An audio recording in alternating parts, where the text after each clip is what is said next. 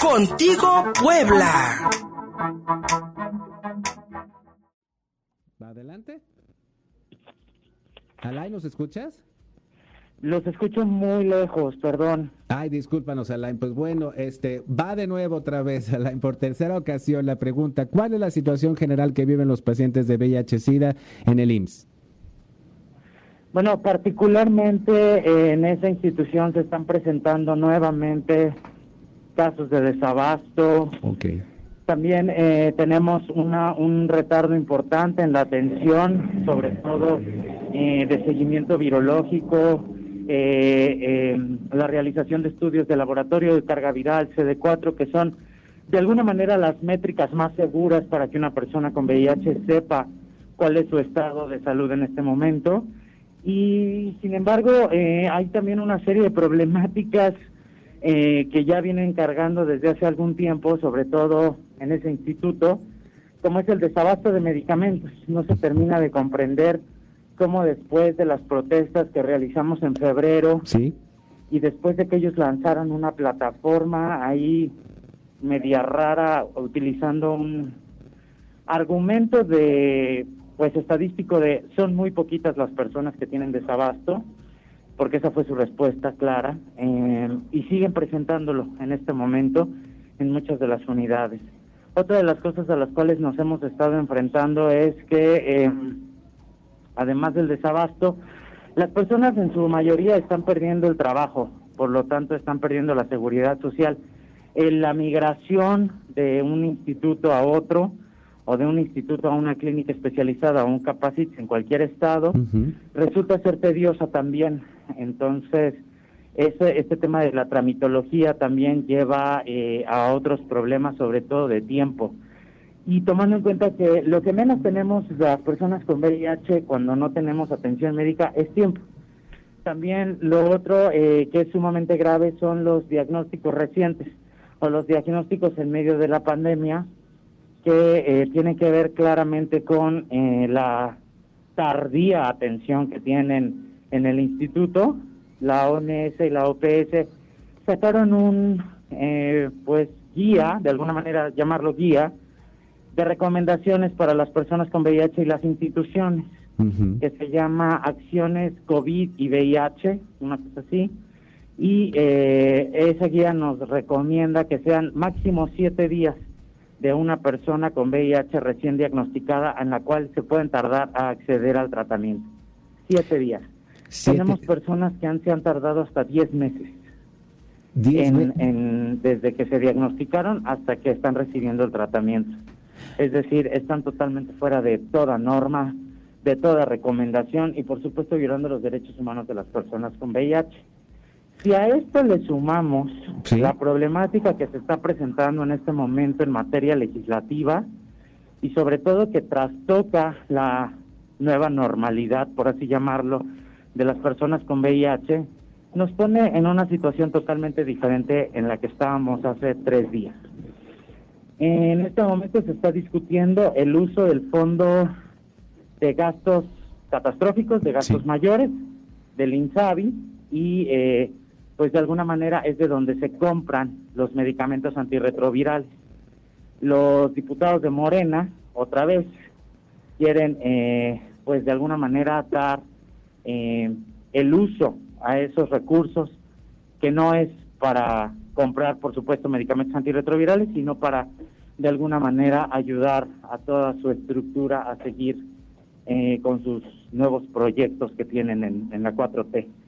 Esto nos pone, pues, de alguna manera en un lugar diferente en este momento. Sí. Estamos organizando protestas, estamos organizando, pues, de alguna manera eh, la coordinación de diferentes grupos, como por ejemplo el de los la vocería de los niños con cáncer, ¿no? Los papás de niños con cáncer, eh, las mujeres con cáncer de mama y, y bueno, pues algunas otras enfermedades que puedan ser crónico-degenerativas para así eh, armar un grupo grande de personas que podamos ser escuchadas en este momento tan crítico en el cual una pandemia vuelve a aplastar a la otra y los deseos de ignorar, ¿no? El VIH y el SIDA en México, por parte de todos nuestros gobernantes y las autoridades en específico.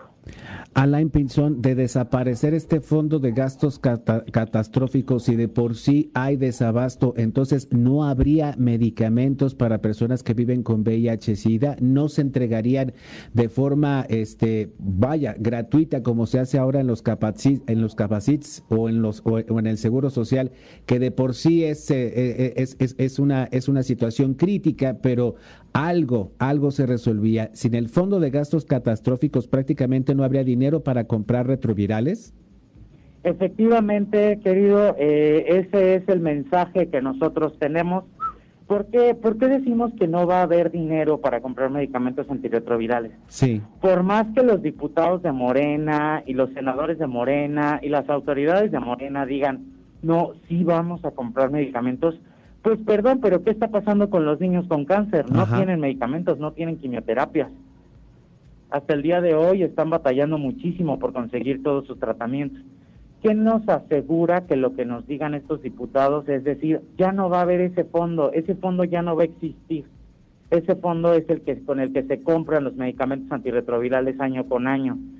Si ese fondo se ocupa para otra cosa, por supuesto que nos vamos a quedar sin medicamentos antirretrovirales si ese fondo se lo, se lo transfieren de alguna manera, ya no lo tiene el INSABI, eh, se lo transfieren a Hacienda, nosotros no tenemos ninguna seguridad de que ese dinero vaya a ser ocupado para salud o para medicamentos antirretrovirales o para quimioterapias. Entonces, efectivamente, eso es eh, lo que nosotros tenemos pues en la mente. Si ese fondo desaparece, si ese fondo se lo gastan, si aprueban el día de hoy, como todo parece ser que sí lo van a aprobar, porque ya tenemos ahí la noticia de que Morena toda la noche estuvo eh, pues articulando, ¿no? Con todos sus diputados y sus aliados ahí, eh, por supuesto el uso de esa bolsa de 33 millones de pesos. Entonces, todo parece ser que sí lo van a, a aprobar y por supuesto que las personas con VIH pues no nos vamos a quedar con los brazos cruzados y me parece que las personas con cáncer y diabetes y todos los demás tampoco. Pero lo que sí te puedo decir es que desde el movimiento de personas con VIH vamos a hacer que todo arda.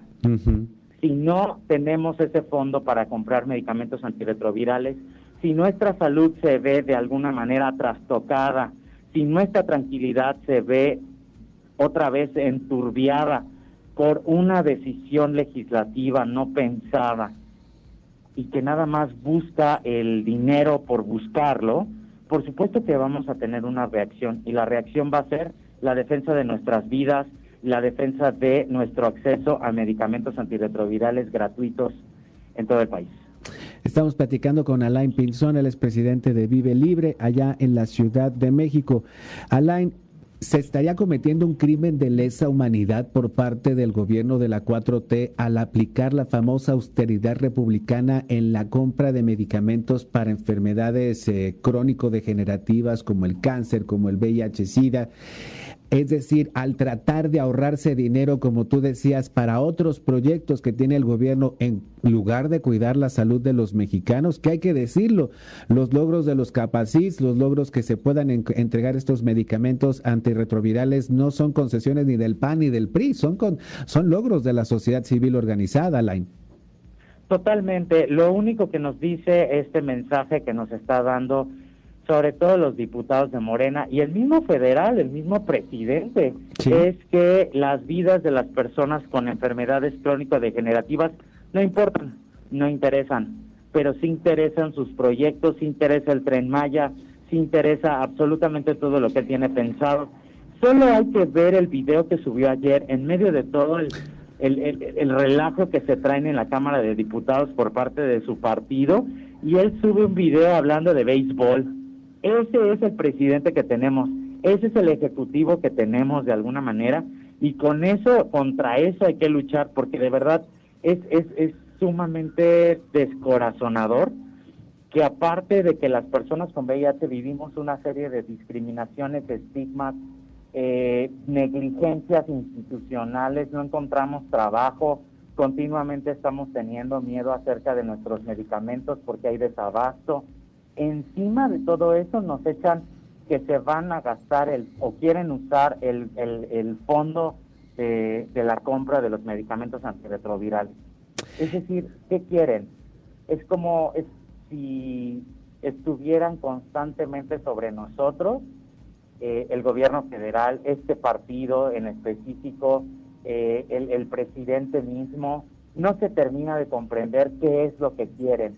Si la lucha contra la corrupción y la austeridad la estuvieran llevando como deberían, pues que se bajen los sueldos, ¿no? Que, que, que, trabajen de gratis como trabajamos las organizaciones de la sociedad civil y los activistas, porque eso también hay que decirlo. Nosotros no ganamos ni un peso por el trabajo que hacemos y hacemos mucho más trabajo que los diputados sentándose en una curul ocho horas a dormir. Entonces, a mí me parece totalmente un sinsentido lo que estamos viviendo en este país. Ya, honestamente, estamos llegando a un grado de hartazgo, de, de, que no se termina de comprender qué quieren estos señores de Morena. Y, y, y, no solo de Morena, sino qué quiere el sistema político en México, qué quiere el sistema de partidos. Y, y como no sabemos y no tenemos certeza de cuál sería nuestro destino si se gasta ese fondo de gastos este, de gastos catastróficos, pues nuestra única respuesta va a ser la protesta social. Vamos a convertir la ciudad en una en una verdadera arena ciudadana para que nosotros tengamos la voz y el control. Y entonces solo así van a entender cuántas personas van a ser afectadas con estas decisiones que están tomando personas que bueno, ayer yo veía la sesión y decía, esta persona cómo llegó a tener una curul. De, eh, verdad es, es, es, completamente inaceptable que tengamos este, este nivel de diputados y diputadas. Sobre todo cuando no están representando los intereses que tanto, que tanto defendieron en campaña, los intereses populares. Totalmente. Tan solo tenemos el ejemplo de la presidenta de la, de la Comisión de Salud, sí. que es de Morena, sí. Miroslava desde el día de ayer estamos tuiteándole a ver cuándo nos recibe, que necesitamos una reunión con ella, porque si es la presidenta de salud, pues ella justamente el día de ayer nos pasaron varios videos cuando estaba sesionando la comisión en donde le reclamaban que por qué como presidenta de la comisión de salud no está de alguna manera velando por la salud de las personas con enfermedades crónico-degenerativas y sin en cambio sí les está quitando el dinero de la atención médica y de la atención de medicamentos.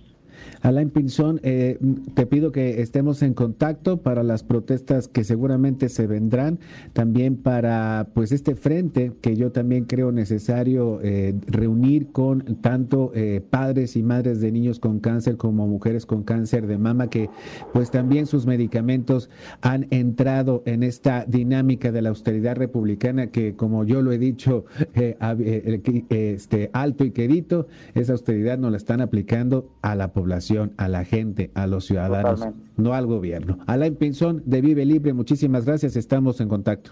Un placer, muchísimas gracias. Gracias, hasta pronto. Pausa y seguimos contigo, Puebla.